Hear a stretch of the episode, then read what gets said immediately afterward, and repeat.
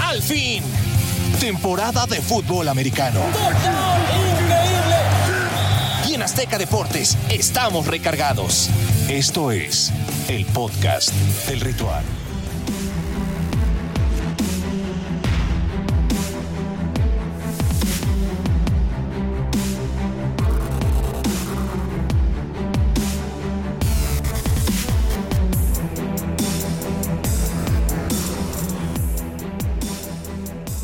¿Cómo están? Bienvenidos al mejor podcast de la NFL, el Ritual Podcast para analiza- analizar las últimas dos divisiones que nos faltan antes de entrar de lleno esta temporada que arranca el jueves. Lalito Ruiz, Ya. Omar Villarreal Villavilla, ¿cómo están? Bien, yo estoy esperando ya para ver mis equipos del fantasy, ¿eh? Yo- Eso es lo que me tiene verdaderamente preocupado, por eso yo vine, porque quiero ver si puedo poner mis alineaciones a estos jugadores o no. Muy bien, yo ya tuve mi fantasy y sobre todo tuve el placer de quitarle a una vaquera de hueso colorado a Ezequiel Elliott y aparte lo voy a tener en la banca nomás por el gusto Pero de Ezequiel. Elliott tiene, o sea, pero sí sirve para el fantasy todavía. No, sí, no, para el fantasy. Fueron puntos seguros, no muy altos, pero son puntos seguros, pero nomás por fregar. Fue como esa maravilla que dije, ¿lo quieres? Sí, mira, es mío. ¿Qué Ahí te va. ofreces? Ya los trades son parte Eh, importante sí, sí. de los fantasies, Saludos pero bueno. a Andrea Sola. pero- Saludos. Ay, Andy, pobre. Aparte es vaquera, Sí, yo soy de le- Filadelfia, sí fue lo que me dijo, ¿le vas a Filadelfia?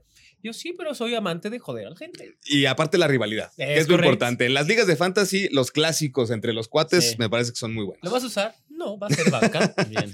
No, de hecho, por- no, hubieras agarrado a Tony Pollard mejor. No, no, es que el punto era el objeto del deseo y por el gusto de fregar es, es, este, imagínate cómo está el fantasy que me puedo dar ese gusto. Ah, ah, sí, oye, que Elliot te haya caído nada más por el puro placer. Imagínate cómo está Sí, ha de Uh, ser. Ya Elliot, ha- me parece que en los últimos drafts en los que yo he estado, cayó por ahí de ronda Sí. 3, A ver, incluso pausa. en algunos. El, el programa de hoy no tiene Ah, no nada tiene que que ver ver. con fantasy, Ah, bueno. pero, por cierto, que sea un buen jugador en la vida real no quiere decir que es un buen jugador en fantasy. Eso, tengan eso, eso muy, eso de muy acuerdo, claro. eso de acuerdo. Entonces, yo por eso estoy ninguneando en mi fantasy Ezequiel Elliott. Eso no quiere decir que en el mundo real sea malo. Antes de que empiecen, en el mundo fantasy Ezequiel Elliott no me da tanto. Por eso banca. Bueno, ahora sí. Bien, ¿De qué quieres hablar? Vamos a hablar de las divisiones oeste de ambas conferencias, conferencia americana y conferencia nacional. Comencemos con la americana y comencemos fuerte. Vamos a hablar, eh, en primer lugar, de los Kansas City Chiefs, que eh, parece que ya no se habla tanto de los Chiefs en este offseason. Mira, va tu jefa, tiene dos oficinas. Mm, Sí. Muy bien. Y aparte comiendo en todas las oficinas. bueno, pues es que Qué es bárbaro. la- lo que es ser jefe. Sí, sí, digamos, qué, bárbaro, esos qué maravilla. Pero bueno, a ver, ¿qué, estaba- qué Kansas? City Chiefs. Sí, sí. Kansas City Chiefs. Lalo, ¿por qué ya no estamos hablando tanto de los Kansas City Chiefs? Me parece que estamos cometiendo un error, ¿no? Porque, Porque lo- hay- los estamos ninguneando demasiado. No, pero mira, la razón principal se llama Justin Herbert y se llaman los Chargers. Por esa razón, no se habla tanto de Kansas City, ni de Andy Reid, ni de esta ofensiva, que la única baja realmente significativa que tuvo fue de Cheetah, que se fue a Miami. De ahí en fuera, en el cuerpo de receptores siguen prácticamente los mismos que han hecho extraordinaria dupla con uno de los mejores corebacks en, la, en los últimos años, con Patrick Mahomes. Sigue Travis Kelsey. Eh, eh, honestamente, es un equipazo. Eh, otra baja sensible es la de Matthew en la defensa, Darren Matthew. De ahí en fuera, los jefes de Kansas City son contendientes de estar en la final de conferencia. A ese punto.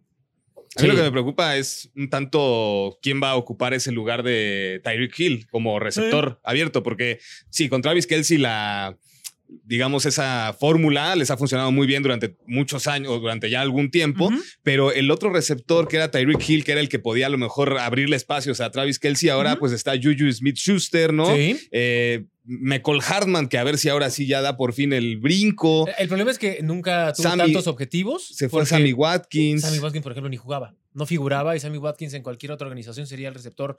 Si no uno, al menos sería el dos. Aquí ni el cuarto. Sí, sí, O sí. para que te hable, de eso te hablo Pero de la sí profundidad tiene suficientes armas Patrick Sí. Mahomes. O sea, yo como aficionado, ¿eh? yo los hablo como aficionado. No, claro, claro Eh, que tiene yo, armas. Yo veo que sí está como un tanto chato, o sea, y hasta en los corredores. Ese eh, Clyde Edwards Seller, pues tampoco le dan como que mucha bola. Durante mucho tiempo, No sé, a mí me genera dudas. Fue de los líderes corredores en la liga. Sí. A ese nivel, no, no es un, un tipo No es espectacular, mucho. No, reflector, no, no, nada. Nada. Pero él a lo que va. Sí. Su- Pero no cacha tantos pases. Es que el problema No, es que no lo usaban para eso. Ok. Literal, estaba, mostró cuatro yardas, dásela. Oye, Sí, mide sí, unos sí, sí, 73, sí. no me importa, dásela. No es broma, es de mi vuelo. No, y para Que cachar NFL pases. somos un Sí, claro. ¿no? Para cachar pases, pues tiene suficientes herramientas también. Más allá de que se fue Tyreek Hill, tienen a McCall Harman, que me- no sé si esté, eh, si, si vaya a empezar la temporada eh, lesionado, pero tiene a Valdés Scantling, tienen a Juju Smith Schuster. O sea, jugadores que no son tan llamativos, pero que sí van a aportar a la ofensiva. Híjole, Juju Smith Schuster sí es llamativo, la bronca. Pero lleva dos años, lleva dos La- años de tristeza. La cosa es que si vamos un poquito para atrás y ves cómo estaba la ofensiva de Steelers, ¿te acuerdas de cómo lanzaba Big Ben? Y que lo más llamativo de este receptor abierto era bailar en los logos de los equipos. es, es tiktokero. Ah, entonces, desde ahí viene como la debacle, pero ah, mira, nos vemos bien. ¿eh? Sí, sí. Eh, Oye, Ah, oye, bueno, por pues es cierto, que- aquí Humberto Ortiz nos está escribiendo vía. Facebook y nos está preguntando: ¿van a pasar el juego de rayados contra Cruz Azul mañana por Azteca 7? Sí, sí se ¿Le pasa. respondemos o no? Claro que sí. mira, aquí hay respuesta para todos. Sí, el gigante de acero regresa a la televisión Sí, sí, sí. nacional, regresa a Azteca. Y tenemos a uno que, bueno, yo también soy parte de Fut Azteca, pero uno que está todavía más en Fut Azteca es el señor Villalbazo. Eh, Mañana vamos a estar allá, vamos allá a estar en Monterrey, 8.55 de la noche. Me toca estar en la, en la cancha del Gigante de Acero. Nunca me había tocado estar en la, en la cancha de Está bonito, Monterrey. ¿eh? Está bonito. Entonces, este, pues ahí estaremos 8.55 Azteca 7. Bien, bueno, retomando, la, el, el tema de los chips, debilidades de los jefes de Kansas City, Lalo. Híjole. No lo sé. Podría ser. Podría ser la baja de Tyler Matthew. Pero honestamente. La mayor debilidad que tiene Kansas City es que probablemente arranque lento esta temporada. Arranque lento y eso comience a, generar dudas e incertidumbre alrededor del equipo de Andy Reid. Pero yo no le veo. Es que honestamente lo dije al inicio. Yo lo veo en la final de conferencia. O sea, Ok. yo no le veo una debilidad, le veo como bastante balanceado a este equipo por primera vez en los últimos cuatro años. Bastante balanceado. ¿Tú cómo los ves, Villa Villa? Pues mira, obviamente nada más por tener a Patrick Mahomes, sabemos que esta liga es de, corebacks, ¿no? Y que la fortaleza del coreback te puede a lo mejor este, hasta tapar ciertas debilidades que tengas en el equipo. Si tienes un coreback muy bueno, te podrán hacer 25 puntos en la defensiva, pero ellos pueden hacer 40 sin ningún tipo de inconveniente. Entonces yo creo que ahí es donde radica su gran fortaleza. Y a, a mí lo que me llama la atención o lo que me llamaría la atención es ver justamente contra San Diego en esa lucha por el título. eh, a ver cómo, cómo, va. ¿Cómo eres? Mucha gente en San Diego le acabas de romper el Digo, corazón. perdón, en Los Ángeles, ¿no? Le Los acabas de romper el corazón porque era- eran, eran suyos, eran suyos y los dejaron ir. sí, sí. Entonces, Es que les acabas, les serán- acabas de poner así. ¿Se acuerdan que, Siempre serán Y- los y se Chargers de convirtieron en un Diego. equipazo. que- Siempre que, serán. que no van a llegar a un Super Bowl? Que no bueno, los Chargers de Los Ángeles. Ahí está, bien. Pero sí creo que ahí, no sé, a mí me gustan más los Bills.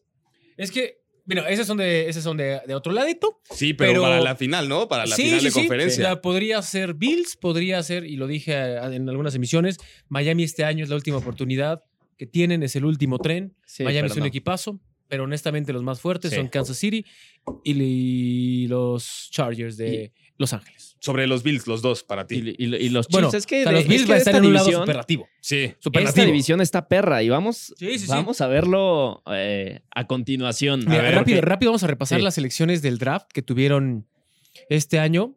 La- Cuando mi o- por- dispositivo la se defensa, digne. Lalo, la defensa Ajá. de Kansas City es la que a mí me genera más dudas, porque tienen mucho talento joven. Eh, sí, pero mira, por ejemplo, primera ronda, Trent Mc- eh, McDuffie, corner, llega de Washington. Honestamente sí les faltaba un corner y lo vimos un poco en pretemporada. Vaya que se ha adaptado a este sistema defensivo. Está muy Justo bien. es el corner donde me genera más dudas a mí. Es- está Trent McDuffie y creo que el otro es eh, Lejarius Sneed. Ajá. Y el otro es no Rashad. Fenton. Sí, pero es que mira, no, históricamente no han tenido, bueno, históricamente es un decir, las últimas seis, siete temporadas, dime un corner de los Kansas, City- Kansas City Chiefs Sí, ¿no? que haya estado en el top 3. No lo necesitan. Porque ellos tenían top, pero en Pero los por, la, por la linebackers cantidad de y en puntos los que safeties. también. o sea, también, pero las posiciones estrellas para ellos son linebackers y safeties. Los corners tienen buenos jugadores porque es otra cosa que me fastidia demasiado. Ese, ese tipo es malo. A ver, no hay ningún tipo malo en la NFL, no digan locuras. Nada más hay otros mejores que él, pero eso no quiere decir que sea malo. ¿Ok? Bueno, eh, segunda, George Karlaftis a la defensiva. Está bien. Luego, Sky Moore, este va a estar interesante. Ese podrías tomar el rol Sí. de receptor 1, Sí. ¿no? Porque se ha creado mucho hype Sí. en eh, las redes a- acerca de lo que puede hacer Sky Moore Sí, lo en, de Sky Moore es en tremendo. ofensiva. Se fue, se locura. fue rápido en los fantasies. Sí, se fue rápido. Bueno, digamos rápido en, en rondas 12-13 como las apuestas que puedes hacer como para, para llevarte a algún jugador que tenga ese potencial. Bueno, yo conozco a gente que hasta en la séptima, ¿A octava poco? ronda lo drafteó. Sí, pues, ha, ha aumentado. Bueno, ¿y se acuerdan que les dice a Trent McDuffie? El otro va a ser Brian Cook, el otro safety. Así Sí. que estos dos defensivos, es que honestamente Kansas se armó bien. Por eso Sí. les digo que de Sí, los últimos años, los últimos años para acá, Los menos- linebackers, Willie Gay, Ajá. Nick Bolton. Muy, Gay Gay es mejor, la neta, pero, pero no son malos. Sí, Sí. Está bastante balanceado. La cosa es que se ajusten al sistema defensivo y sobre todo que han modificado esta, primero eran 3-4, luego fue 4-3, han ido modificando la cantidad de disparos, si va personal, si va por zona. Eso nada más te lo va a dar las semanas conforme avance. Yo por eso les digo que lo veo bastante balanceado. Carlos Dunlap llegó. ¿Eh, Caritas Dunlap? Ya, ya es ve- veteranazo de Muy- mil batallas, pero es cazacabezas importante, ¿no? Ese Sí, pero para bueno. veteranos, este, Dallas agarró a uno de Filadelfia y lo puso este, en la escuadra de prácticas y tiene 41 años. 41 años. 41 años le dijo, oye, ven. Imagínate cómo está. Ese sí es veterano. Bueno, no estamos hablando de Filadelfia ni de Dallas. A ver, Venga. vamos, vamos a pasar al siguiente equipo, que Ajá. es eh, Las Vegas Raiders. Si los Raiders estuvieran en otra división, estaríamos hablando de ellos de manera muy diferente. O sea, tienen un gran equipo, pero sorprendentemente podrían quedar hasta en último de esta división. Con Sí, ese gran equipo que tienen. sí, y aquí hagamos un gran asterisco, gran asterisco. Cuando les pregunto a ustedes, y por favor contéstenme y sean honestos, A ver. ignoren a la gente que está de este lado, o sea, no la ignoren per se, nada más que ellos también contesten en donde quiera que nos estén viendo. Para ustedes, ¿quién es el coreback que tiene mayor porcentaje de pases completos las últimas tres temporadas dentro de la NFL? Mayor Mahomes. porcentaje de pases Patrick Mahomes, completos. ¿ok? ¿Tú? Híjole. No, pues yo sí, yo me imagino que Josh Allen. Josh Allen, ¿ok? Ustedes en casa, ¿qué- qué- ¿quién dicen? Da- Daniel Jones, ese sí seguro no es, porque de Digo, mis gigantes creo- eso es creo que sí, Creo no. que ya sé hacia dónde vas Eh. porque me vas a decir que es Derek Carr.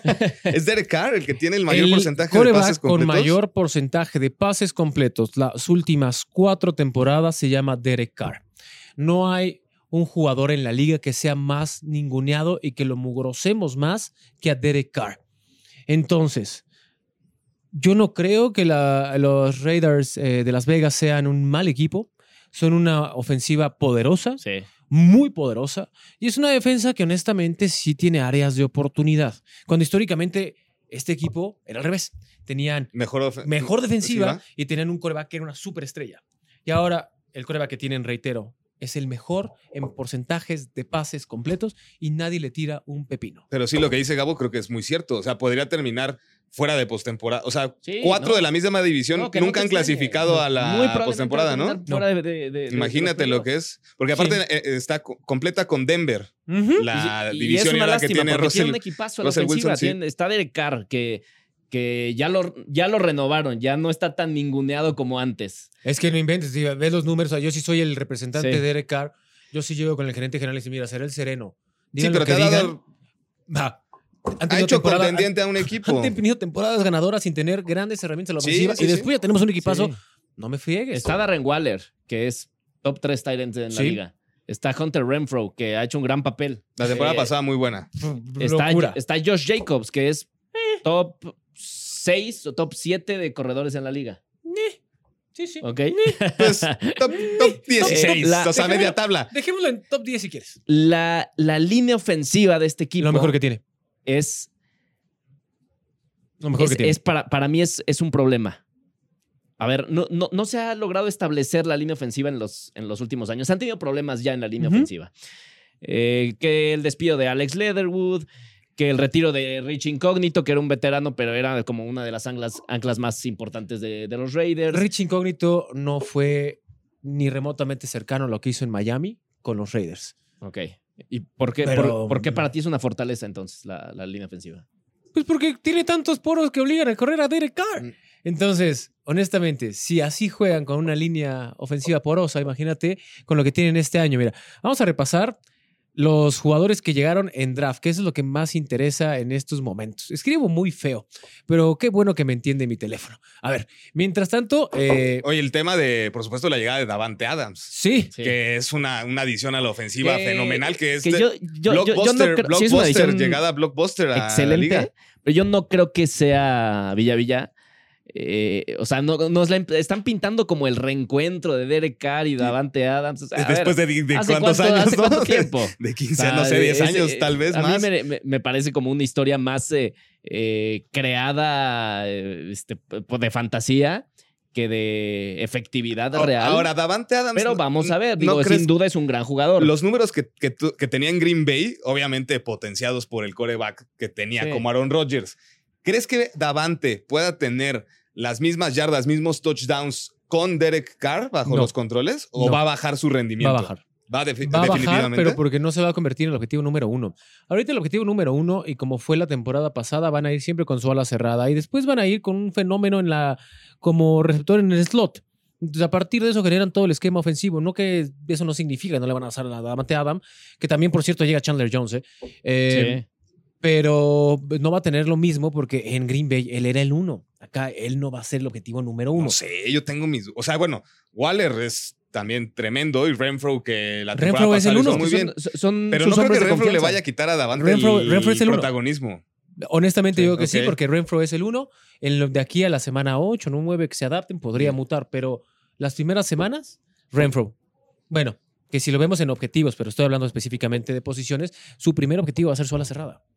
Muy y bien. el segundo va a ser Renfro. A ver, Vamos, vamos entonces a los, a los picks. a los picks. Picks, eh, la primera selección, que hay que recordar que estuvieron hasta la ronda 3, pero bueno, el pick número 90 tienen a un guardia, a Dylan Parham, este hombre es de Memphis, regular son. Samir White, este es de los Bulldogs de Georgia y este sí es espectacular. Inclusive lo agarran, no un robo, pero sí es una necesidad que tenían. Por eso te decía que yo no ponía top 6 a, a- en, la, en la posición de corredor a, a- A Jacobs. a Jacobs, a Josh Jacobs, es muy bueno, pero también hay situaciones en las que Josh Jacobs, por la carga de trabajo, ya no Se puede. lesiona, se ya no puede. Se Entonces van a traer. O sea, lo de Samir White es interesante.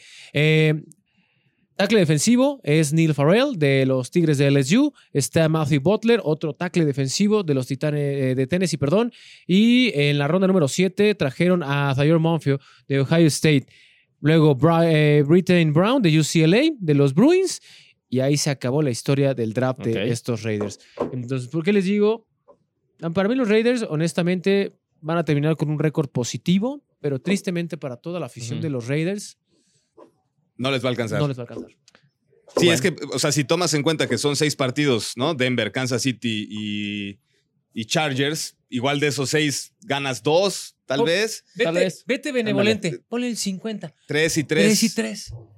Es un volado gigantesco. Sí, sí está La- muy, muy abierto. O sea, sí, Sí. sería una, una posición en la que no, no, no sales beneficiado. Y honestamente no creo que O sea, le ganen sí. a Chargers y honestamente no creo que le ganen a Kansas City. Sí, no, difícil. Honestamente. Bueno, que ya lo han hecho, ¿eh? Ya- los ya- Broncos uno y uno, tal vez. Sí, los Se- Broncos son, veremos, ¿no? Este sí, Ajá. mucha ofensiva, sí, mucho Russell Wilson. Sí, pero ahorita lo vamos a platicar. Bueno, pues vamos a empezar con los, con los Broncos de con los Broncos de Denver que trajeron precisamente a, a Russell Wilson, un hombre con experiencia de playoffs, un hombre que eh, se ha perdido muy pocos juegos en su carrera, que tiene un gran argumento para decir que este equipo puede dar la batalla a la ofensiva en esta división. Ya era hora. Eh, Ya, porque a los Broncos, después de Peyton, los corebacks que habían tenido, la verdad es que no eran como muy efectivos. Sí, después del Super Bowl 50. Super Bowl 50 San Francisco. Hace seis años, que sí tiene eso, ¿no? Más Sí. o menos. Entonces, la verdad, creo que es ya mediáticamente le da un, golpe muy interesante a la liga y sobre todo a esta competencia con, con Mahomes en esa y con, con Justin Herbert. Tal vez podría ser la división con mejores corebacks Yo creo que es la mejor división. en la, en la liga. Es la. Eh, la división de la muerte. La- Sí. sí. el sí, grupo de la muerte, división de la muerte. y es triste porque si estuvieran en otro lado, o sea, literal, si estuvieran repartidos sería espectacular, pero tristemente están todos aglomerados en un solo lado. Pero Sí. bueno, a ver, Gabo, a tú- empieza tú, platícanos. ¿Cómo ves a los Broncos? Los veo bastante bien a la ofensiva, pero también es, es un equipo que me genera eh, dudas, sobre todo a la defensiva. Y lo que también me genera dudas es que, curiosamente, la defensiva le ha ganado en el training camp muchos eh, duelos a la ofensiva. Entonces, no sé si, si eso hable muy bien de la defensiva o hable mal de la ofensiva. Mira, la baja más sensible que tuvo Denver en la defensa, ¿cuál fue? Mm, a ver, cuéntame. no es examen, pero a ver. a ver, ¿Quién fue? ¿Quién fue? ¿Quién fue? a ver, hay que recordar que Von Miller sale de Ah, esta institución. Bueno, pero. Y después de Von Miller no han podido. Miller sí, sí, no, no, digo, Rams. no digo que es la temporada, o sea, no digo esa temporada, sino Ah. él ya se fue y ha sido la baja más sensible que han tenido en la defensa. Y después, honestamente, que era el corazón de esta organización, los corners que tiene Denver son buenos, pero Von Miller y esta presión junto a, a Chov era indispensable. Indispensable. Se va esa herramienta. Bueno, ¿a quién tenemos de coreback? Órale, va. ¿Cómo competimos? No, no nos alcanza. ¿Qué hacemos? Tráete a Russell Wilson. Oye, pero viene de una lesión, la acaban de operar. Tráete a Russell Wilson. Oye, pero tiene contrato vigente con Seattle. Tráete a Russell Wilson. Bueno, pues vamos por él. Ah, vale, va. Yo, ¿cuál es el único pero que le pongo a toda esta historia para ser corto? Porque el güey me está diciendo que va mucho tiempo mientras ya se está mordiendo las uñas. Acaban de cambiar de dueños. Esa es la única incógnita que me genera.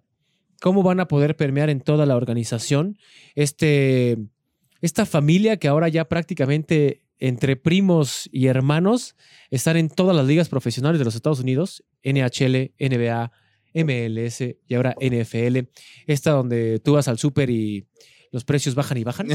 ¿Ya? ¿Ya, ya entendieron cuál? ¿Esa? La del colorcito azul. Bueno, ellos son los nuevos dueños. Entonces, primero, aprobó la liga, la venta. Segundo, quiero ver cómo se van a adaptar. Y tercero, quiero ver cuánto tiempo le van a dar a Russell Wilson. No, pues el tiempo que quiera, ¿no? No, o sea, por el contrato- tiempo que sea necesario. Por el contrato que le dieron, Sí, sí, sí. la- lo, lo que deja entrever es, mira, ten las llaves del reino. Las llaves del Esto club. es tuyo. Sí. ¿No? Sí, sí, sí, sí, le dieron las llaves ¿Qué- del club como ¿Qué tiene dice. alrededor? Mira, literal, agarra tu teléfono y busca ofensiva Broncos de Denver. También háganlo ustedes en casa. ¿Qué tienen los Broncos de Denver para que pueda trabajar Russell Wilson? Javonte Williams, Ajá. también, Javonte el Williams, corredor. Melvin Sutton, Gordon. que Ujú. regresa. ¿Qué más? Este, Jerry Judy. Ajá. Todos tienen los receptores también. Esos dos podrían ser su Tyler Lockett y su DK Metcalf. Me quedo con Jory Judy. Ajá. No, di que. Ah, sí, sí. Eh, claro. cuando me los tenían en cadenciado, Seattle, ajá. ¿no? Eran sus, sus Ajá, armas. ajá. Entonces yo creo que esos dos pueden ahí competir. Sí. ¿Sabes qué? Estás despedido de fútbol. Bienvenido a NFL. Bienvenido a Ritual. A ver, pero ¿qué me dices? eh, ¿Qué me dicen de Natha- Nathaniel Hackett, del nuevo eh, entrenador que, pues al final tampoco le hemos visto nada? Y, Sí. y, y es un entrenador con un estilo también muy distinto a lo que hacía Russell Wilson en Seattle. Eh, viene de ser coordinador eh, ofensivo de Green Bay. Entonces aquí es donde también entran las, las dudas sobre cómo va a funcionar esta ofensiva. Y habla de una ofensiva que se va a tener que ir adaptando poco a poco y, y encontrando poco a poco. Entendiendo que, por ejemplo, lo que decías del head coach en Green Bay, eh, pues era, ¿no? El tema de, de darle prioridad a que Aaron Rodgers pudiera lanzar como él quisiera y él era el jefe. Y al final Russell Wilson es una personalidad similar a la de Aaron Rodgers en cuanto a liderazgo en un, en un club o en un equipo. Eh, cuando en Seattle a Pete Carroll le decían, es que deja, deja cocinar, ¿no? A. Russell Wilson. Y cuando lo liberó y lo dejó lanzar, fue cuando peor le iba a Seattle. El juego terrestre de ese equipo era muy importante y justo lo que hacía Russell Wilson en ese equipo. Ahora, este nuevo head coach con esa mentalidad que tiene de dejar lanzar, no sé qué tanto le termine por convenir. El juego terrestre que tiene Denver creo que es muy bueno con Es estos dos, bueno. con Melvin bueno. y con Javonte, que tendría que ser la segunda temporada ya de la consolidación, ¿no? Tiene que ser la consolidación. De verdad lo esperamos para toda la afición de los Broncos de Denver, que hay mucha en este país. Sí, bastante. Pero a eso iba. Entonces, cierto es que cuando lo dejaron cocinar, porque eran Let, Let's- Ross, ah, let Ross Cook. ah, exacto, Era exacto. hasta las No me- playeras que no se me quise meter en problemas con mi pronunciation. No se preocupe, no se preocupación, aquí yo le echo la manation.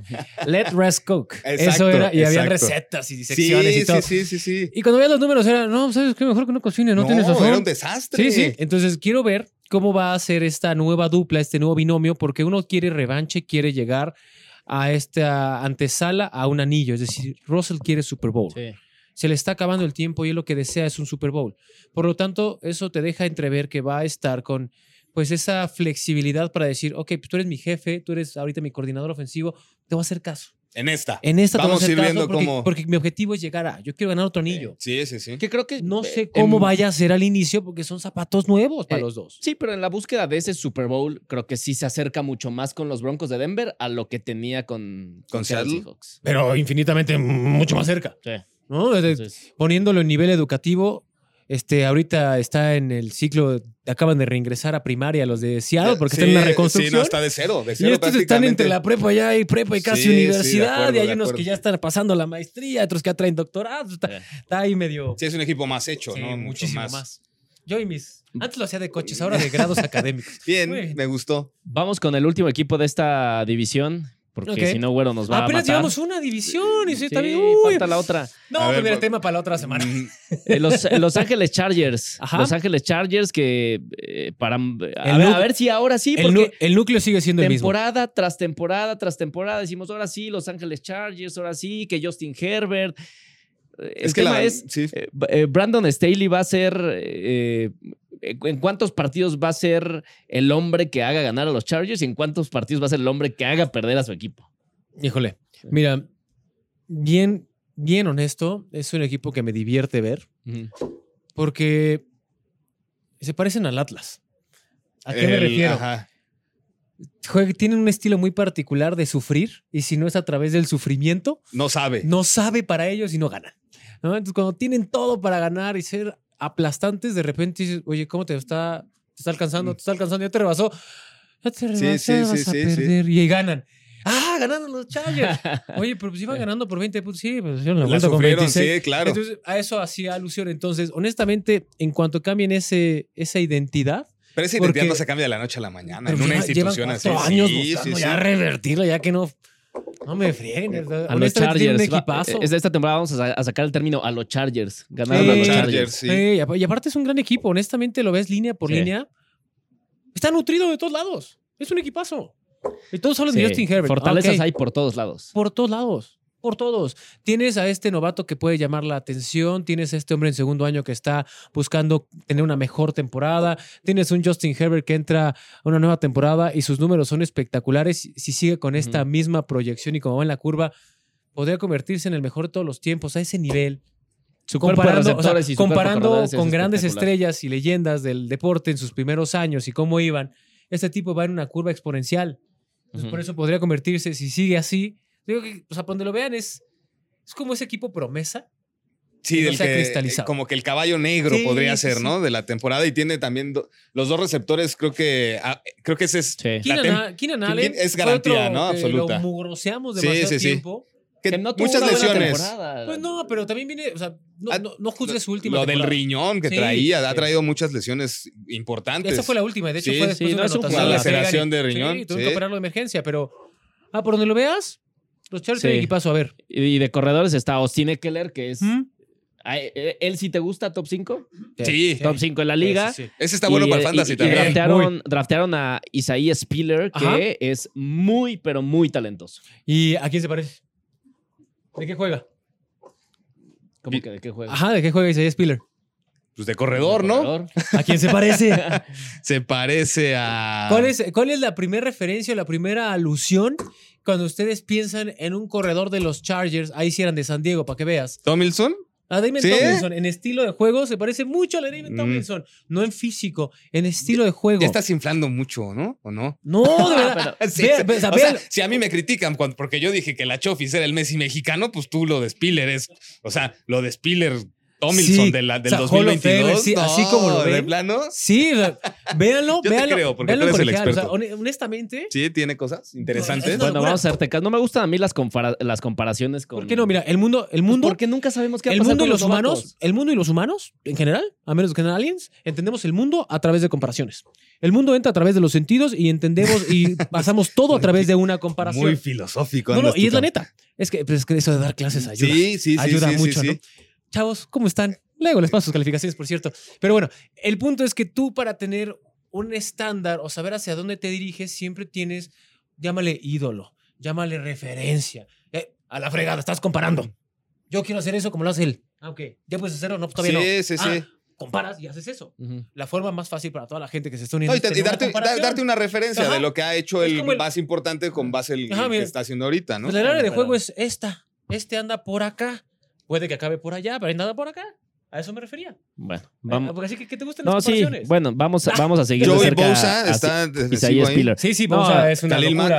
Mack. Khalil Mack, Ti- sí. Tienen, tienen, una, tienen una gran eh, defensiva también, los Chargers. Por, por donde los quieras ver, eh, me preocupa, ¿sabes qué? Eh, su tackle derecho. Tienen a Rashawn Slater de un lado, pero el otro les ha costado mucho encontrar a alguien y no me convence Storm Norton, que es eh, quien aparece en la posición. Yo creo que ahí puede causarle algunas complicaciones a Justin Herbert. Sí. O sea, sí, no voy a decir que no, no hay forma de defender eso. Alguna debilidad debía tener. Sí, ese es, ese, es- esa es. Sea, pero puede, Brandon sor- Staley, puede sorprendernos. la debilidad. Yo también. Sorprenderlos como para ganar Sí. la división, ganarle a Kansas City la división. Sí. La, la verdad, sí. Y sobre todo porque van a enfrentarse dos veces, son, son rivales de división. Eso va a estar muy bueno. Esos partidos van a ser un- Honestamente, se van a conocer.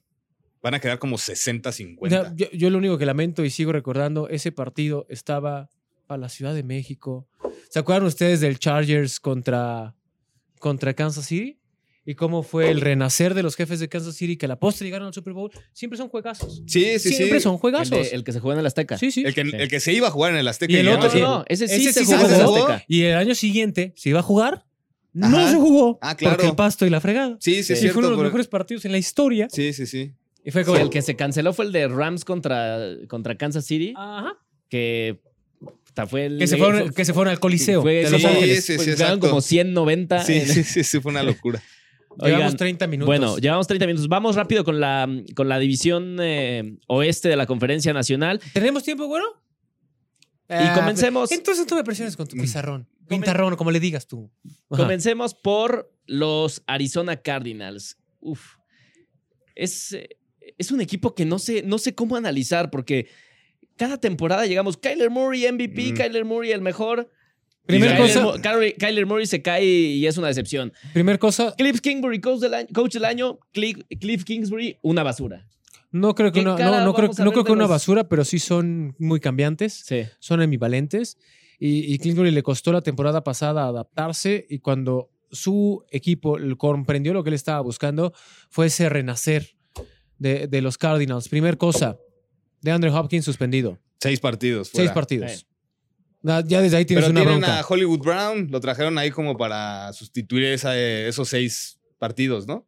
Y de Andre tampoco la temporada pasada fue que tú digas, ay, asústame, Panteón. No, Asústame, Panteón. O sea, porque estaba AJ Green, Rondal Moore, el James No, Conner, el no- juego no deja de terrestre. ser- no, no deja claro. de ser el mejor receptor de la liga. Es el AJ mejor Green. receptor Sí. de la liga de Andrew Hopkins. ¿El Sí. mejor de la liga? Sí. Sí no lo es. sé. Eh, eh. Sí lo es. ¿Llamar Chase no les gusta Pero, más? pero Eh. creo que creo que ¿Qué, qué, qué más? Justin Jefferson es mejor que de Andre Hopkins, ¿no? no, Ay, no te mueras nunca. no, a ver, que- que el hecho de que no haya tenido la temporada arrolladora que, que venía teniendo de Andrew Hopkins en las, en las campañas anteriores no quiere decir que no sea el mejor de la liga. Es como eh, Patrick Mahomes, es el mejor coreback de la liga.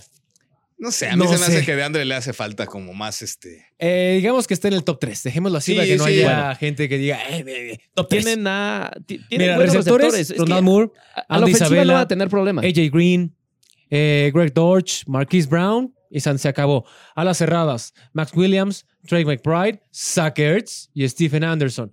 O sea, tienen opciones eh, Sí. Sí. más o menos. Corredores, James Conner. Darrell Williams, Jonathan Ward, está Keontae, eh, Keontae, James Conner, que honestamente James Conner le fue muy bien la temporada Sí. pasada en este cambio de Pittsburgh para acá. Y el otro es Eno, Eno Benjamin. Entonces, da- Sí, la ofensiva está muy bien, incluyendo a la línea, eh, a la línea ofensiva, que también Mm. me parece que puede hacer un buen trabajo. Trajeron a Cody Ford para reforzar. O sea, en términos generales, la ofensiva no va a tener broncas. Eh, si, si- a o, sea, la menos defen- de o sea, la que- defensiva sí.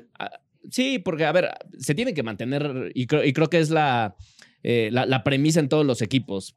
Para que funcione al 100, se tienen que mantener sanos todos. Estamos asumiendo que Kyler Murray no se va a lesionar como la temporada pasada, eh, que de Andre Hopkins pues, va a regresar a partir de la semana 7 y va a hacer un buen trabajo. O sea, creo que a la ofensiva eh, van a tener, van a generar muchos puntos y a la... eh, pues a la defensiva, la defensiva también está muy bien. O sea, Mira, si se lesiona Murray, tienen un broncononón porque el otro es Colt McCoy. Eh, honestamente, e históricamente ha sido suplente en los equipos. Entonces se les lesiona y se les acaba la temporada. Punto. Sí, pero es- Punto. de hecho hay pocos equipos en la NFL que podrían aguantarte una temporada ganadora de Super Bowl, como por ejemplo le pasó a Filadelfia. Filadelfia en su momento, exacto, eh, sin su coreback Sí, titular, no, O sea, es- rarísimo, la verdad. En mi pueblo, que tú eras del mismo pueblo, el de los Reyes. el de los fuimos, Reyes, fuimos vecinos muchos el de los. Reyes Fuimos Coyoacán. vecinos muchos Sí, años, por sí, cierto. sí. Decían que el burro no toca la flauta dos veces. Sí, sí, sí, el burro, el que tocó la flauta, claro. o Va a estar bien complicado que pase eso. Lo único que yo pongo en la defensiva como asterisco, JJ Watt está va- o va a jugar esta temporada con un asterisco gigantesco sobre su espalda, Sí. Sobre su casco y con el agente en cada uno de los partidos en los que esté jugando JJ Watt. Tiene la renovación de contrato de cara a lo que haga esta temporada. Sí. Entonces, Sí, si se lesiona, san- tiene que estar No, bailaste. Ya, adiós. Bailaste. Sí, que también, que para también fue retiro, lo que ¿eh? afectó al equipo la temporada pasada. Se lesionó JJ Watt, se lesionó Hopkins, se lesionó Kyler Murray. Entonces, Sí, se acaba- se al acabó. final las lesiones sí terminaron por mermar el máximo desempeño que puede tener Sí. eh, este equipo. Yo creo que lo que deben buscar los Ari- Arizona Cardinals en esta temporada es estabilidad de juego. O sea, porque lo demás, talento lo tienen. sí, Sí. tiene muchísimo, En la honestamente. defensa, fíjate, Buda Baker. Extraordinario. buenazo, ¿no? Y los linebackers Isaias S- Simmons y. Saban Collins, creo que también dos jóvenes que tienen como mucha proyección, que lo han Mm. hecho bastante bien. Isaiah, que el- la temporada pasada había tenido, a lo mejor al principio de la campaña, no tantos snaps, pero ahora sí ya creo que de, de- de un rol completo de, de tres downs puede estar ahí muy bien. Sí, en es que, honestamente es un equipazo. JJ Sí. Watt, Rashard Lawrence, Zach Allen, Dennis Gardeck, Isaiah Simons, eh, Seven Collins, Marcus Golden, Anthony Hamilton, Byron Murphy, Jalen Thompson y Buda Baker. Esa es la defensa titular que tiene Arizona. Buda Baker es, Es una un- locura. Es un genio, ¿no? Una locura. Obviamente. Sí decías, califican. Sí, de que calificar, califican, sin duda. Y del otro lado, receptores. Ofensiva, Marquise Brown, DJ Humphries, que dices, eh, está bien este tackle, está bien. Justin Book, ese sí está muy bien. Eh, Rodney Hudson, el centro, Will Hernández, el guardia derecho, Ah, el Will guardia izquierdo, sí, Kev- claro. eh, Kelvin Beachum, Sackers, Ronald Aaron Moore, AJ Green, Kyler Murray y James Conner. Si lo ves así, Está muy bien. Arizona Sí, está- Es un equipazo. Sí, ese está muy completo. Y sí, hay para, que recordar para que- este año el Super Bowl es en su casa. Sí. Ah, Es sí, en. Arizona. Y está de moda. Está de moda jugar el Super Bowl en casa. A ver si A ver pueden si hacerlo, y si pueden ganarlo. Ya lo hicieron Tampa Bay. Bueno, ahí con los Rams, con San Francisco y con. Seattle, sí, Sí, sí, sí. sí, sí avanzan. Y con respecto a los otros, pues los- la competencia será contra, contra Tampa Bay, ¿Mm? Green Bay, Minnesota, Sí. ¿no? Yo creo que puede, puede irle muy bien a este equipo esta temporada. Sí. ¿Tiene que? Tiene capacidad para estar en el Super Bowl en, en Arizona. A ver si, a ver si pasa. Tiene la capacidad la tiene. Vamos, vamos con los actuales campeones del Super Bowl, Los Ángeles Rams, eh, que básicamente tienen la misma, es el mismo equipo. y con algunas adiciones que bastante, bastante interesantes. Eh, tienen a la ofensiva pueden generar excelentes puntos y cuando la ofensiva comete errores tienen una defensiva asfixiante con Aaron Donald y Jalen Ramsey a la cabeza. La verdad es que tampoco le ponemos un pero a, a este equipo. En la defensa, la única baja sensible que tienen es Von Miller, que se fue a los Bills. Se fue a los Bills. Ajá. Y se fue porque le ofrecieron un contrato que honestamente no le podía ofrecer este equipo. Sí. Es la única baja significativa No. que tiene, pero el core, De por sí. que fue campeón, Bueno, y, sigue ahí. y- y OBJ. Eh, sigue como agente libre. Todavía Entonces, no se sabe. si. Sí, no se sabe entre si sí se quedan. Se va. Todavía está en duda De la. entrada les trajeron a Allen Robinson, ¿no? Sí. Ya. No, es Pa- que eh, ya para qué quieres a, a, A OBJ Odell, si sí. tienes a Allen Robinson, tienes un excelente cuerpo de receptores. Eh, me encanta lo de Allen Robinson en los Rams porque Sí. por fin se le hace justicia a su talento y va a tener, Ahora ¿Con sí, qué? ahora sí un equipo donde tener a Sean competir. McVay, porque- eh, mandando las jugadas, vas a tener a un hombre como Matthew Stafford que, eh, que quizá no, yo no termino de confiar al 100 en Matthew Stafford. A pesar de que ganó el Super Bowl, estoy de acuerdo, pero luego comete errores Mm. que dices, eh, pases a profundidad, eh, que- o sea, como que se desespera demasiado y ahí es donde luego pierde balones eh, eh, su ofensiva. Pero tiene la, El defensiva respaldo de la defensa. todo. Les el respaldo de la defensa, sí, el sí. Pero es, es el equipo más completo. Es, yo, yo creo que candidato Sí. número uno a repetir, ¿no? ¿O no? Podría ser. Él, eh, no sé si repetir Así de Super plano, Bowl. yo, yo sí no lo pongo. no ¿eh? sé si Super Bowl, pero sí lo pongo en final de conferencia. Sí. honestamente. Eh, y yo difiero. Lo de Matthew Stafford, para mí, es de los mejores corebacks en la liga. La toma de No, decisiones y la potencia de brazo que tiene es una locura. El porcentaje de pases completos de más de 20 yardas es una locura.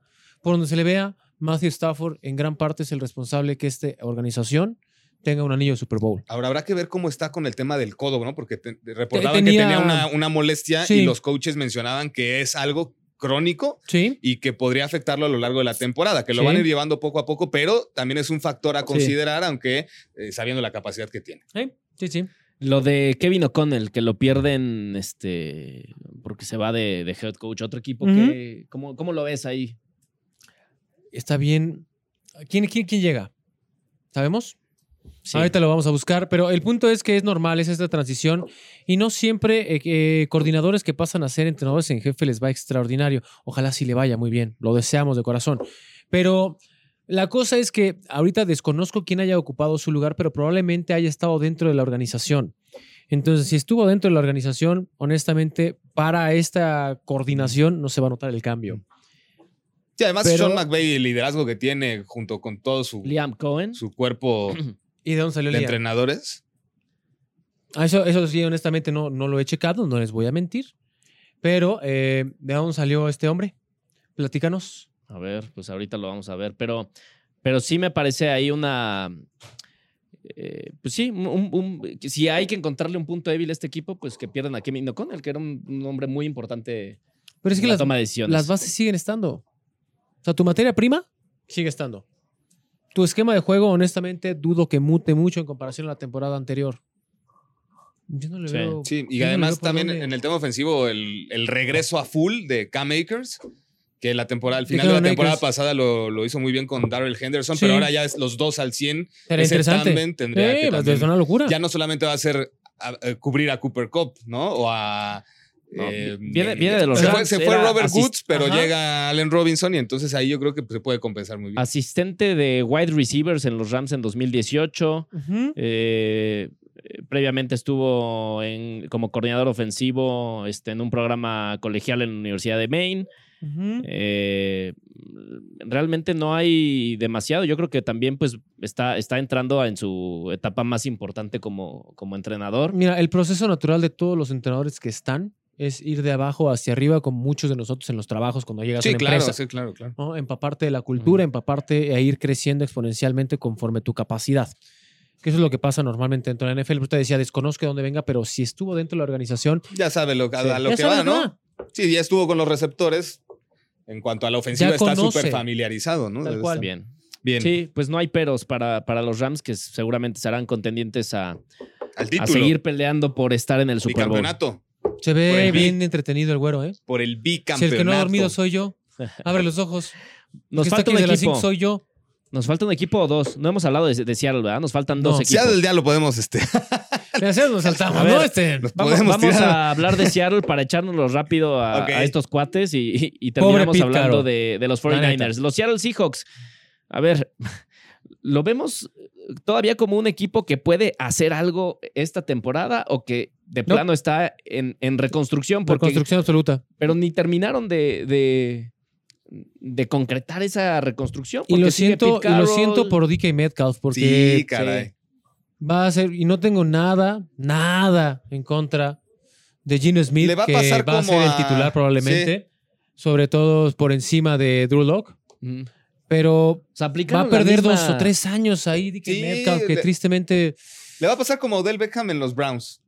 Que, venía con, con los gigantes y, con esa dupla con Eli Manning, que eh, OBJ brillaba, ¿no? Y fue donde salió. Si bien el equipo Que no era sigue- como muy sigue- competitivo. Sigue, viviendo de eso, de No, Oye, ¿eh? si sí, le sí, apuras sí. tantito, eh, tenía mejor equipo OBJ en los Browns que, que ahora Dickett en- Sí, sí, Pues sí, Browns seguro. eran un equipazo. Seguro Eh. que sí, seguro que sí. No, yo Pero- creo que básicamente los, los Seattle Seahawks aplicaron la misma de los Bears. Mira. Vamos a deshacernos de nuestros mejores jugadores y, Y empezar de cero, y casi, empezar casi. de cero, pero ni siquiera tan de cero, como que tienen miedo a decirle esto es una reconstrucción porque mantienen a, a su cuerpo de receptores, que es buenísimo, eh, que es Tyler Lockett y DK Metcalf, mantienen a Pete Carroll. Yo ya de una vez hubiera echado a Pete Carroll, vámonos, es el más veterano de la, de la NFL o de los eh, coaches más veteranos de la NFL. Eh, si estás eh, buscando una reconstrucción, pues órale, empezar de cero.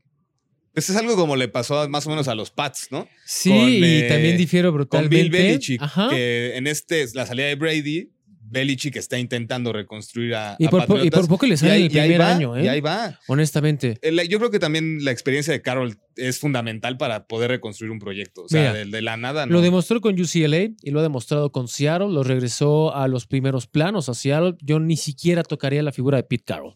Yo ni siquiera iba por ahí. La reconstrucción, tú necesitas a un hombre que tenga conocimiento, que tenga esa autoridad y tiene un estilo único de manejar su vestidor que hasta hoy le ha resultado. Porque hay entrenadores que imponen disciplina y miedo, Belichick. Hay otros que dicen, voy a ser un poco más flexible, te voy a dejar tomar decisiones a ti, como el 80% de la liga. Y hay otro tipo de entrenador, como Pete Carroll. A ese nivel lo pongo. Otro tipo de entrenador que él es amigo de todos, de todos, y le ha funcionado. Y le ha funcionado, inclusive, pues ha llegado, estuvo a nada de ser bicampeón. Lo pierden, bueno, no vamos a hablar de esa jugada, en fin, otro día, Mm. otra historia. Pero vamos a repasar qué es lo que tienen. Ahorita están en reconstrucción. Eso es cierto, reconstrucción. Dickett Metcalf, receptor. Luego en la línea, Charles Cross, Tyler Lewis. Lockett no me lo ningunees. No, espérate, es que está del otro lado. Acuérdate No. que vas, vas repasando así, tac, tac, tac, tac, tac, tac, tac, ¿ok? Va. Dickett Metcalf, Charles Cross, Damian Lewis, Austin Blythe, Gabe Jackson, eh, está Jay Curhan, Noah Fant, el ala cerrada, o Will Disley, está Tyler Rocket, Gino Smith, Nick Velor y Rashard Penny. Los corredores son Rashard Penny y Kenneth Walker. Honestamente, No hay. No. No. hay, no hay. O sea, salvo lo- los receptores son muy buenos, los dos. si bien Sí. le va a este equipo, tiene récord de 50 ganados, 50 perdidos. No, y, No, 50%. y es mucho. Y Yo creo estoy que ya es yendo mucho. a toda es onda. Geno Smith porque Drew Lock no dio el ancho. Así de sencillo. No, O y Gino Smith. Enviaste a los Broncos a Russell Wilson, te dieron a Drew Lock. Se planeaba que Drew Lock fuera tu primer Sí, coreback. sí. No jaló. Y pones a Geno Smith, que era tu, tu backup de la temporada pasada, que tuvo algunos destellos, pero Jugó- es un jugador jugó que cuando está se hecho para ser un lesiona. backup. Jugó y de hecho cuando lesiona a Von Miller, a Russell Wilson, es cuando entra Gene Smith y no le fue tan mal. No le fue tan mal. Tan mal. Hasta ahí. Sí, pero de eso a ser titular. Sí, ¿no? eh, y, y bueno, dejaron ir a Bobby Wagner, a, a un rival de división. Sí. A tu mejor jugador defensivo lo dejas ir a un rival de división. Tiene mucho que ver con dinero y tope salarial también. Y reitero, es una reconstrucción. Ahí sí te metes con jugadores como lo hicieron con Bobby Wagner. La, la Legión del Boom ya no existe. No, ya no hay nada. ya no sí. existe. Hay que empezar a hacer o una nueva u otro estilo de juego. Bueno, Punto. estamos de acuerdo en que los Seattle Seahawks van a ser el último equipo de esta división. Liquidado, sí. este año Hasta de la conferencia, quién sabe. Cerramos con, eh, con los eh, San Francisco 49ers. Hace un par de semanas pensamos que era el equipo de Trey Lance. Y Sigue ahora siendo. lo- sí, lo podemos seguir pensando, pero no me encanta que se haya quedado Jimmy Garoppolo generándole esa presión ahí detrás, porque eh, a mí no me da miedo que a mí me da miedo que caigan en una dinámica como la que cayó Ryan Fitzpatrick y Tua Bailoa en, en los Miami Ah, Dolphins. de que se estaban gri- que mucha los- grilla, que a mucha los dos, grilla. tres errores que cometa, la presión meta de nuevo al campo Sí, a. Jimmy Mira, Garoppolo y si eso le va a alguien, si alguien sabe de grilla en esta liga, es Jimmy G, porque lo grilló brutal Tom Brady. Y perdón para todos los Brady lovers, pero eso fue real y fue una de las razones por las cuales se va de los Pats. Porque un jamás iba a poder superar a este hombre, el mejor de todos los tiempos, está bien, Sí. pero no le iba a dejar jugar nunca, nunca. Había sesiones de entrenamientos y inclusive en una entrevista lo decía el mismo Garópolo. Bueno, a ver, yo por qué difiero totalmente del punto de que se fuera y totalmente lo que acabas de decir. Primer cosa, yo te tengo con contrato, yo te tengo que pagar, a mí me cuestas, yo por qué te regalaría otro equipo? Bajo ninguna circunstancia es 101, management 101. Me cuestas, no te voy a regalar, lo quieres, ¿cuánto me das? Claro. Pausa. Sí, porque ahí. aparte no es como un coreback que digas es para la basura, Sí, ¿no? no, no, no, no, O sea, no, no este es- puede ser titular en otros Sí, equipos. sí, sí. O sea, en, ¿no? en Seattle, o sea, Por ejemplo, y era uno de los que sonaba para llenar, Sí, a sí, llegar sí, a Seattle. sí, sí. Después ya no se hizo ese trade. Pero bueno, en desde mis ahí- gigantes de Nueva York. también estaría bien. Desde ahí era imposible que lo dejara así gratis. Segundo, hablaron con él y fueron claros, cosa que eso en la NFL normalmente no ocurre. Tanto Shanahan como ¿cómo se llama el gerente general de San Francisco? Se me fue el nombre. Este, ah, habló Kyle Shanahan y ay, fue jugador, por Dios, jugó, jugó hasta en Stanford. Ah, me lleva. Este, A mí pregúntame de Ricardo Peláez, Jaime Ordiales, este, Santiago Baños. ¿Cómo este, se llama? Por Dios. Este, O sea, yo sé de, de, de el Samuel y de Brandon Ayuk para ¿Ves mi por qué no lo quiero hacer cuando no duermo? John ya Lynch. se me va. John Lynch. John Lynch. Habló John Lynch y habló Kyle Shanahan. Duilio Davino. sí. y bueno, y el punto le dijeron, mira, esto es bien fácil. No vas a jugar. Este equipo es de Trey Lance. Y somos directos contigo. Ok, está bien. Lo quitaron del entrenamiento ni siquiera con el primer, segundo, tercer equipo. Entrenaba separado.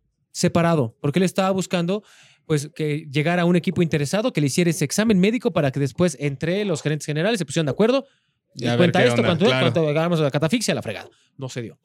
Ok, si nadie puja por él, porque nadie quiere pagar lo que cuesta, le reestructuran el contrato y le dicen, mira, lo que te ibas a ganar, olvídate. Eso ya no existe. Nadie te quiso. Yo sí te quiero aquí. Vamos a hacer esto. Te voy a ofrecer hasta 16 millones de dólares. Yo no lo veo nada mal.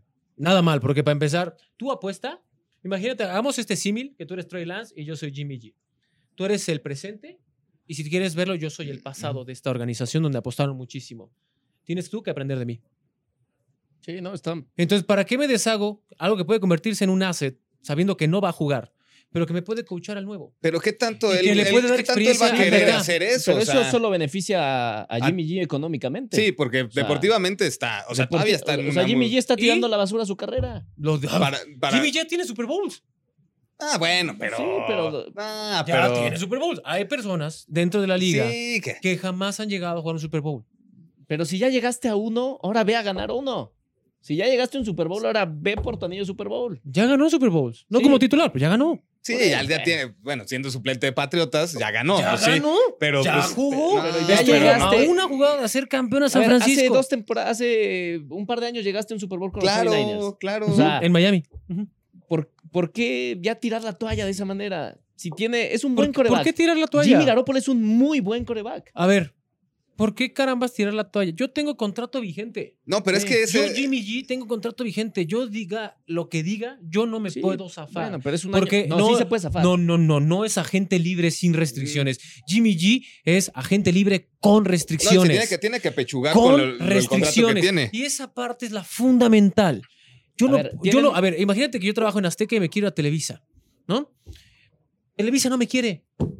Me buscó y dijo, no, pues nomás no, pues me quedo acá.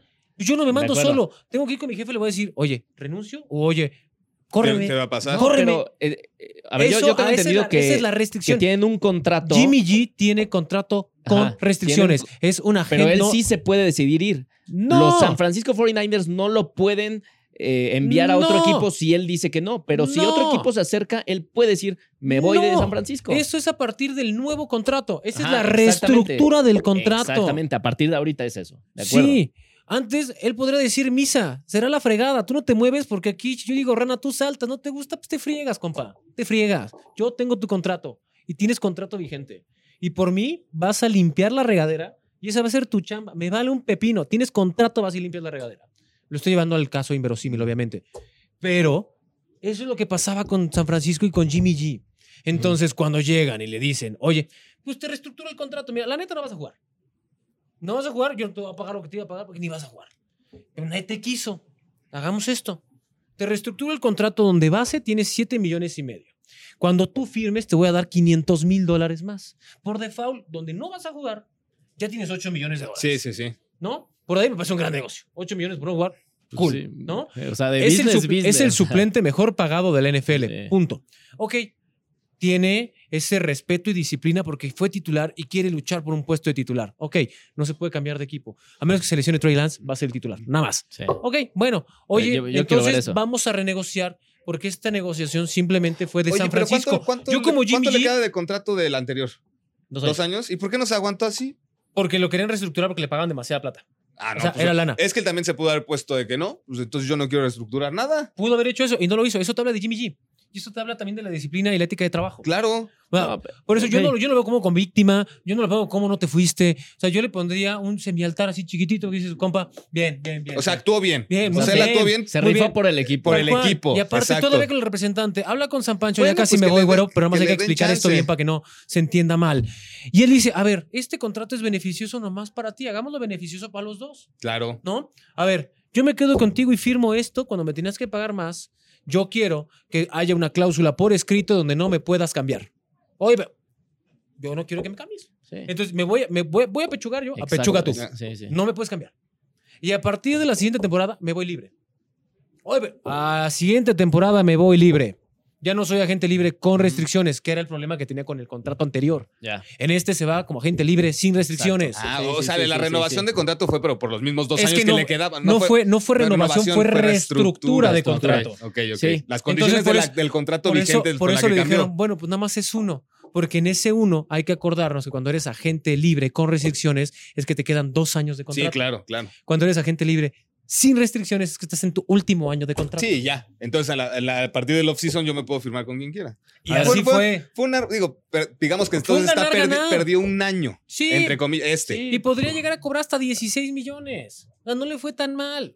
Honestamente, de un apechugó un año, apechugó un año, como donde dices. nadie te buscó. Sí, sí, sí. Si no lo buscaron. es Donde una nadie te y buscó. sí, y no quiere decir que no tenga el talento para iniciar con otro equipo, pero nadie te buscó. Por lo que te iba a pedir San Francisco también. Oye, pues, este, pues, se lo perdió y lo encontraron. Claro. No, y es Sí. un Me año en los donde Ferraris. tiene posibilidades de acabar la temporada como titular. ¿eh? Claro, porque el estilo de juego de Trey Lance, honestamente, pues va a aprender a golpes. Eso enseña la Sí, NFL. Sí, sí, sí, sí. Coreback corredor.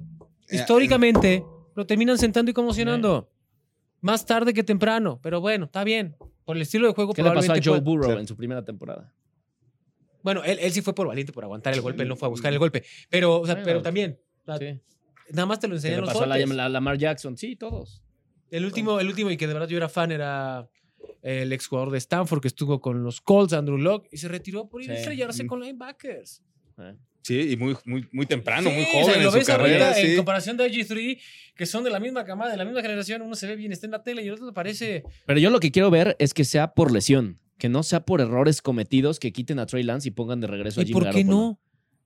La competencia es sana. La competencia es sana. Sí, pero también, pero también Mira, necesitas aprender voy a- dentro del campo te la, de voy tus a poner, errores. te la voy a poner así y enfrente de las cámaras. Si un día me superas a mí, narras mejor que yo, narras superó mi lugar. No te digo que eso no vaya a pasar, puede pasar. Eso, eso es competencia. En lugar de que diga, Sí. o sea, sí, pero este nunca va a narrar, ¿eh? O sea, no, no, o sea, Mm. lo que sea, pero este no, este no No, a narra. ver, de acuerdo, pero Es lo mismo. Tienes que aprender de- Es lo dentro del campo. Tienes que aprender Sí, dentro sí. del Ya, campo. ya cuando lo ver, pones a ti, dices, ah, ah, este manchado, No, tiene- ah, este culé. Tienes que tener no, la oportunidad de mostrar. Trey Lance la va a tener, pero. Tienes, Claro. que, tienes que cometer Sí. errores. Yo, yo te estoy diciendo que a los 3, 4 errores que cometa Trey Lance, la gente va a empezar a pedir que metan a Jimmy Garoppolo. Pues la gente puede Y le van a querer toda la inseguridad que le generaron en su momento a Tagovailoa en, en los Miami Dolphins. Eh, No, no, no, Tagovailoa ya está en su no, no, no. Última temporada de, de oportunidad. No, no, no, no, no. Lo de Tua es totalmente distinto. Tiene que ver con otros factores, tiene que ver con la presión, tiene que ver con Rose, tiene que ver con el dueño, tiene que ver con cambio con de head coaches. Eso no fue la opinión pública, eso no fue la presión mediática, eso fue interno. Ay, otro día platicamos qué pasó con Tua Tagovailoa y por qué carambas ahora le han armado un equipo alrededor porque honestamente él fue víctima de un sistema. Él no fue víctima de la afición que decía cámbialo y mete a Ryan Fitzpatrick. No es cierto. Después lo que ocurría, esas modificaciones es porque las mandaba el dueño. A ver, dile a tu jefe que no. A ver, baja Benjamín Mm. y dice, a ver, tu camisa está bien culera. No, no, a ver, ponle una blanca. Oye, pero está bien fregona. No, no, no, está culera, quítasela. Vámonos. Quítasela. Oye, pero este el jefe, pues sí, pues está bien, pues me la quito, ten, dame la Bien. blanca. Así pasó. Con Tua. Sí, hay que explicar así, ¿a poco no está más divertido? Sí. Aquí me... Sí, y vamos a ver qué pasa con los 49ers porque yo no los veo en playoffs. ¿Tú No. los ves en playoffs? No, no, yo tampoco. ¿Los ves en playoffs? no. La Bueno, tienen cañona Sí, no, la con los locura. Cardinals y con los Rams. Sí, sí, es una Sí. Así Aunque en que- los otros equipos, en ¿Puede? las otras, no ¿Puede? sé. De séptimo. Sí, podría. De así séptimo, como de, de, como del séptimo. Ajá, así en el repechaje, el 12 Ajá, que se, ah, tú- tú que se quieres- mete. Tú quieres repechaje, tú quieres Sí. repechaje al momento de la jornada del Sí. fútbol mexicano. Podría ser más o menos así en la semana 15, así de, bueno, in the hunt. Sí, Ah, sí, sí, sí, sí, Playoff. Picture, liguilla Ajá. al momento. Y ahí vas haciendo como tus combos y más forzado que nada. Pero Fíjate que la NFL cada vez se parece más a la Liga MX. Sácate la Está, sí, claro, claro, cada Ya vez califican más me voy. ¿Sabes equipos. cualquier Mira, regresó tu jefa. Es este Es documental. documental. Oye, oye, ya, ya nos vamos nada más. Una última pregunta. Vete, Pau. Pa- aparece. No, Una pa- última pregunta juega- para vente, cerrar. ¿cómo ¿Cuál es la pregunta? La- si, si, si no pasan a los playoffs los eh, 49ers esta temporada, empieza a temblar el banquillo eh, con Kyle Shanahan. No. No. O sea, él está con su puesto asegurado tres años más. Sí. ¿Cómo llegó Kyle Shanahan a los 49ers? Después de llegar a un Super Bowl siendo el coordinador ofensivo. Le ofrecieron las llaves del reino. Este compa tiene crédito. Bueno, Tiene pues saldo. Sí. Muy bien, bueno. Gracias, Villa Villa. No, ustedes, estoy emocionado porque Oye, ojalá jueves- te veamos más por acá. Ya, cuando me inviten. Yo, yo vengo de fan, modo fan. modo, modo gigantes de Nueva York, que vamos a no ser, no ser últimos Bien. de nuestra división, pero a las águilas les vamos a ganar los dos partidos. Ah, pobre chavo. Oye, por cierto, ya paga, ¿no? ¿Qué te debo? Ah, sí, sí, te debo. Te Primero debo. de respetar porque Te soy debo, te debo. Y segundo, no apuestes si no pagas. Tengo, tengo adeudo Bien. con, los, con, los, con las hace, águilas de hace Filadelfia. tres años. Ya, ya sé. Nos escuchamos Qué la bárbaro. próxima semana con el análisis ya de lo que será la semana 1 de la NFL. Bien, ya arranca, ya año arranca nuevo. este jueves. Año Nos nuevo. vemos. ¿Quién juega el Adiós. jueves? Bills. Contra el campeón del Super Bowl. Bien, Bills Rams. Rams. Perfecto. Partidazo. Muy bien. Nos vemos. Azteca Deportes.